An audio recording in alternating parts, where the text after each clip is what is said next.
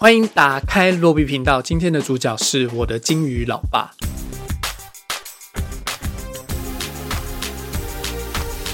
导演的是戴伦·艾洛诺夫斯基，《噩梦挽歌》《力挽狂澜》还有《黑天鹅》的导演。他的上一部作品是当时女友珍妮佛·劳伦斯主演的《母亲》。这位导演，他的作品以往来说都是偏灰色阴暗，所以这部《我的金鱼老爸》虽然有一个听起来很温情的中文剧名，但真的不是多温馨的亲子故事。主演的是今年靠着这部电影重新获得肯定的布兰登·费雪，就是《神鬼奇航》。系列《森林泰山》的男主角挑战这个两百七十公斤的角色，也获得了奥斯卡最佳男主角的提名，以及《怪奇物语》的沙地辛克，还有《侏罗纪世界》以及《钢铁人三》里面的童星泰星普金斯，还有在奥斯卡奖上面也入围了最佳女配角的周红。这部电影，我想首先就来说说布兰登·费雪的部分好了。这个角色真的非常适合作为布兰登·费雪强势复出的作品。这个主角的身上会有很多让人联想。到他身材走样后，在网络上面被嘲笑，又在性骚扰事件之后被封杀，观众是很容易去投入情感，去相信这个角色，包含他所身处的情境啊，或者是他在害怕、恐惧被人家看见啊这件事情。布兰登·费雪靠着这部电影重新出现在大家面前的故事，真的非常让人感动。而我的金鱼老爸中这个主角的故事也同样让人感动，不过同时有着更多的。伤感，更多的哀伤在这里面。这不是一个励志的故事，而是一个陷在深渊当中的男子越陷越深的故事。布兰登·费雪的确靠着他穿上那个胖子装之后，仅存的脸部表情和声音，演活了这一个躲起来的男人。电影的一开场是主角在线上上课，我们看到就是所有的学生镜头都是开着，只有老师，也就是主角的镜头没有打开。他跟他的学生说自己的镜头坏了，还没有修好。但你其实知道，他就是不想要让人家见到他巨大吃肥的模样。这部电影改编自同名的舞台剧，剧作家是 Samuel D. Hunter，所以我的金鱼老爸也很有舞台剧的感觉。一个固定的场所，然后少数的几个人在那边来来去去。老实说，我喜欢这个故事里面讲到的东西：文学、信仰、亲情、死亡，而且是那种没有一个角色是好人的那种不通俗的故事。每个人物都都。是自私、悲惨而真实的，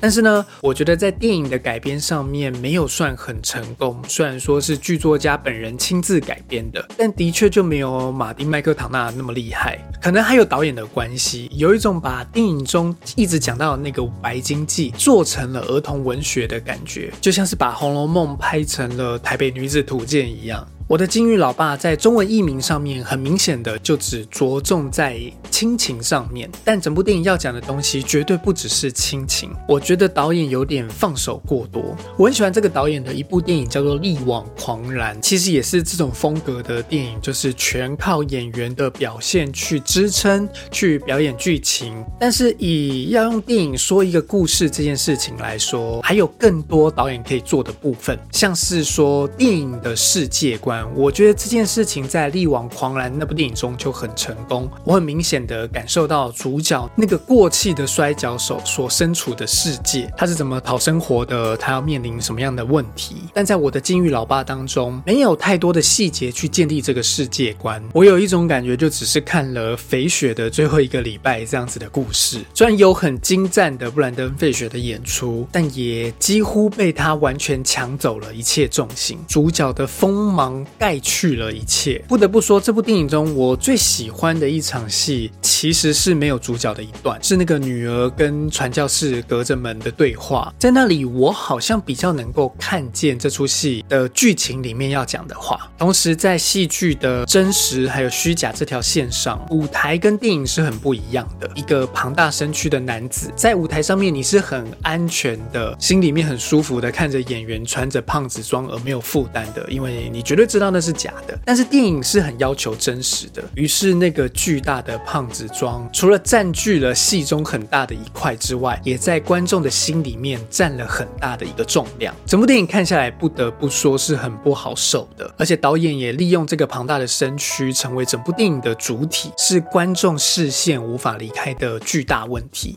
当然，这也让观众很清楚感受到主题是什么，重点是什么。但是，这个如鲸鱼一般巨大的忧伤，除了抢走了其他剧本中的重点之外，还显得有些过重、过于煽情和自溺，这不是那么好的一件事。这让我的鲸鱼老爸显得有些平庸，而不是像《力挽狂澜》里面在平庸中可以见到的深刻，或者像《黑天鹅》当中主角想要摆脱平庸而面对到的一切。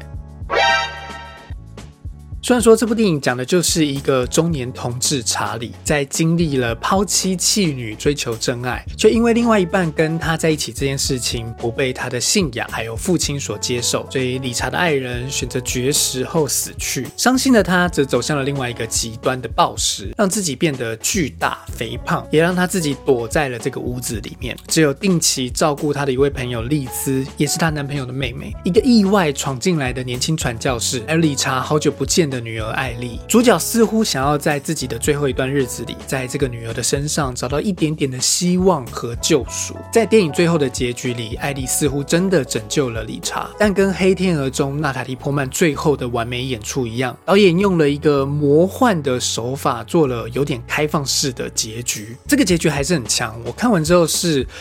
无法马上离开座位的，所以电影院的员工，请不要在电影一结束之后就马上开灯，好吗？整部电影给人的沉重感没有办法释放的那么快。那这个沉重感是什么呢？我觉得对台湾的观众来说，会特别看见的，会特别可以理解的，是亲子之间的那个愧疚感。这个父亲像是《玩偶之家》里面的娜拉一样，为了做自己而离开了女儿的身边，在他才八岁的时候，而在人生的最后，他想要弥补这个过错，而经过了一连串的冲突之后，最后这个爸爸似乎成功的得到了女儿的认同。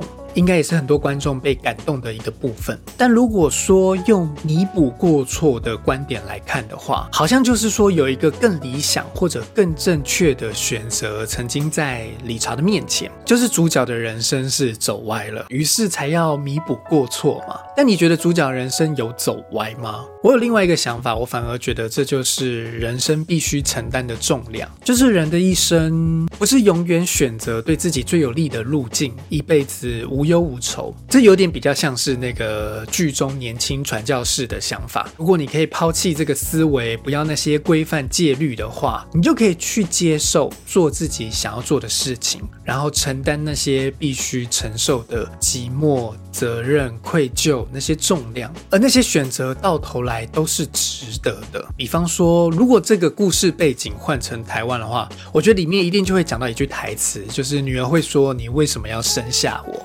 却以主角后面的行为，他抛弃妻子的选择来说，当初就不应该生下这个小孩，自己跟前妻就都会过得好一些，也不会有一个缺乏父爱的女孩在他们面前。可是，要是主角没有生下艾莉的话，我想对于这部电影的一个很大的重点来说，那就不会有那一篇文章了。那篇主角到死前都要再听一次的那个文章，我觉得我的金鱼老爸引用了那本《白鲸记》来讲人生的意义。要是没有猎捕白鲸。这件事情，那《白鲸记》书中的人物就没有了那个在风雨飘摇的船上继续航行的目标。那我的金鱼老爸里面，你觉得什么是电影主角要去猎捕的白鲸呢？是什么赋予了这个颓废、自责、厌世的主角他的人生目标呢？主角在剧中有一句话说：“我很担心他忘了自己是多棒的人。”这句话是主角想要对女儿说的，而我想这句话主角理查本人应该更需要。还有现实世界中每一个绝望如理查一般的人都要记得自己是一个多棒的人。Are you actually trying to parent me right now? Who would want me to be a part of their life? 这部电影我给的评价是。